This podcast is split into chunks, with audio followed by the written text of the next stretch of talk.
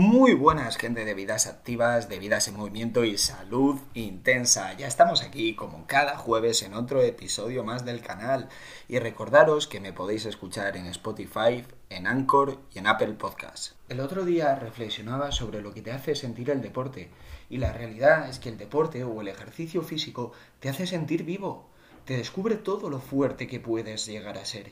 Y pese a que puedas hacerte daño, no eres de cristal que tu cuerpo es capaz de resistir mucho más de lo que crees. En definitiva, te acerca a tu lado más humano, porque cuando estás a 180 pulsaciones, el corazón se te sale por la boca y tu piel está tan transpirada que parece que acabas de salir de la ducha, no piensas, actúas y actúas movido por tus instintos, por tus deseos, que en ocasiones están reprimidos por una sociedad que se encarga de controlarte y de controlar cómo eres de verdad. Por eso os animo a practicar deporte, a que empecéis a sentir, a sentiros vivos. Mirad, yo en todas mis clases y mis entrenamientos siempre he dicho que las sensaciones no se explican, se sienten. Y sí, yo puedo poner palabras a lo que yo siento cuando una barra en la espalda bien cargada de discos me aplasta contra el suelo y aún así soy capaz de levantarla, pero no sirve de nada que os lo diga. Tenéis que poneros vosotros esa barra, sentir que os aplasta y cómo sois fuertes si la levantáis. En definitiva, moved el culo, porque creedme, merecerá la pena. Y dicho esto, os presento este séptimo episodio en el que os voy a dar cinco cosas en las que invertir si quiero empezar una vida más activa, más saludable, sentirme mejor, más sano y verme mejor. Y dicho esto, puestas las cartas sobre la mesa, empezamos. Bueno, ya estamos aquí y antes de empezar con las cinco cosas en las que invertir si quiero llevar una vida más activa, más saludable, sentirme mejor, verme mejor, creo que hay que puntualizar por qué hago este episodio. Porque cantidad de veces muchas personas, atletas, me han preguntado el qué tomar, qué suplementos tomar para obtener resultados, cuando la realidad es que suplementos funcionar existen cuatro o cinco, no más. Así que no malgastéis vuestro dinero en suplementación que realmente os va a aportar muy poco. Bueno, sí, evidentemente hay suplementos que está demostrado que tienen grandes beneficios, por ejemplo la creatina, pero muchos de ellos lo único que van a hacer es contribuir a que vuestra orina sea mucho más cara, nada más. Bueno, y comentado este tema, vamos a empezar con la primera cosa en la que yo invertiría, que es en deporte, en actividad física. Me explico. Yo invertiría dinero en apuntarme a un gimnasio, en apuntarme a unas clases de tenis, en apuntarme a un club de montañismo si hace falta, de senderismo, en algo que me haga moverme. Y más si se trata de apuntarme a un gimnasio, porque el precio es realmente reducido, el precio mensual que pagas en un gimnasio de cadena. Y esto te va a hacer moverte, te va a hacer entrenar y te va a aportar muchísimo. Tú piensa que una persona se puede gastar en suplementación 100 euros al mes. Es una barbaridad. Ahora hay cadenas de gimnasios que por escasos 25 euros te dejan entrenar todos los días. Con lo cual, esta es la primera cosa en la que hay que invertir. O realmente unas clases de tenis municipales son bastante baratas apuntarte al club de pádel de tu barrio te va a aportar muchísimo, te va a hacer moverte.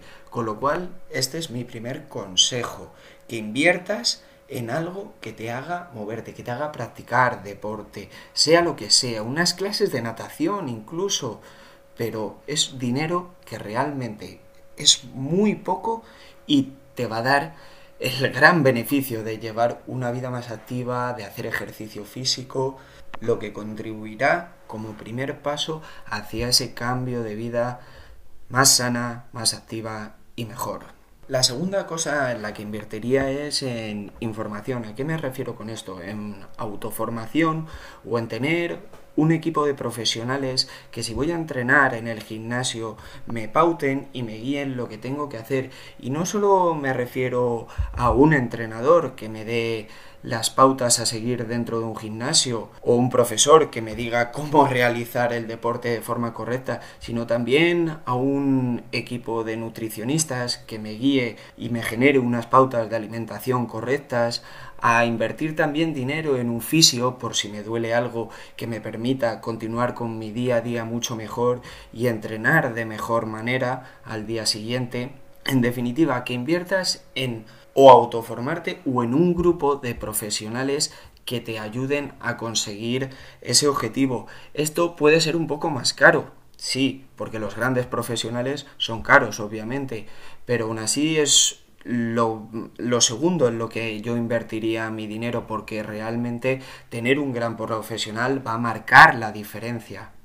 Y con esto llegamos al tercer punto, a la tercera cosa en la que yo invertiría, y es una alimentación más natural, una alimentación basada en productos lo más cercanos a su estado natural. Y sí, es más caro estos productos que los productos procesados, y si no, mira cuánto vale un paquete de donut o una bolsa de patatas fritas de un kilo que vale escaso un euro. Lo comparas con el precio de los aguacates, de unos buenos tomates, de unas buenas manzanas, de un buen pollo y es mucho más reducido, pero realmente merece la pena pagar la diferencia de precio porque estos productos te van a permitir llevar una vida mucho más saludable y al final vas a cumplir tus objetivos de mucha mejor manera porque vas a tener mejor salud, mejor energía y esto te va a llevar a entrenar mejor, a estar más activo en tu día a día, en definitiva, a sentirte mucho más sano y mucho más realizado. Y sí, el precio puede ser hasta del doble de un producto natural a un ultra procesado, pero realmente en esto sí que hay que invertir. O sea, chicos, en esto tenemos que gastarnos el dinero, en tener una alimentación mejor. Evidentemente cada uno tenemos nuestras posibilidades económicas, pero si tenemos que recortar de algún lado para meterlo, para invertir en comida sana, va a merecer la pena. Y el cuarto punto sería invertir en material deportivo, y más concretamente en el calzado porque independientemente del deporte que practiquemos, ya sea fútbol, ya sea tenis, entrenamiento en el gimnasio, tener un buen equipamiento y concretamente un buen calzado nos va a permitir realizar la actividad de mejor manera. Os cuento una anécdota. Yo hago CrossFit y tengo, sí, tengo las últimas Metcon que han salido al mercado, pero joder, valen 130 euros y dice la gente, ¿es muy caro? Sí, puede parecer caro, pero es una zapatilla que yo uso todos los días de mi vida y la utilizo con un impacto grande. Realmente merece la pena porque por 130 euros unas zapatillas que me pueden durar dos años que utilizo todos los días y que me va a garantizar que mi pie va a estar bien cuidado, joder, es que lo estoy diciendo y hasta me parece una ganga, aunque en realidad sea un producto caro.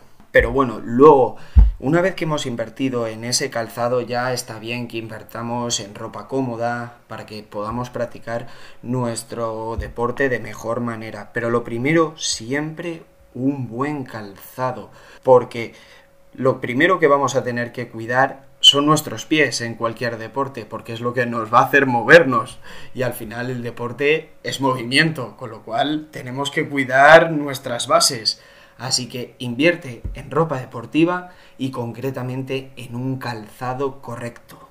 Y vamos con este quinto y último punto en el que invertir. Y ahora nos voy a pedir que invirtáis dinero os voy a pedir que invirtáis algo mucho más importante y es que invirtáis en vuestras personas cercanas, en la gente que os rodea, con los que convivís día a día, porque si habéis decidido un cambio en vuestra vida hacia una vida más sana y más saludable, es importante que la gente que os rodea, la gente con la que convivís día a día, comprenda este cambio y os apoye y os ayude en este camino.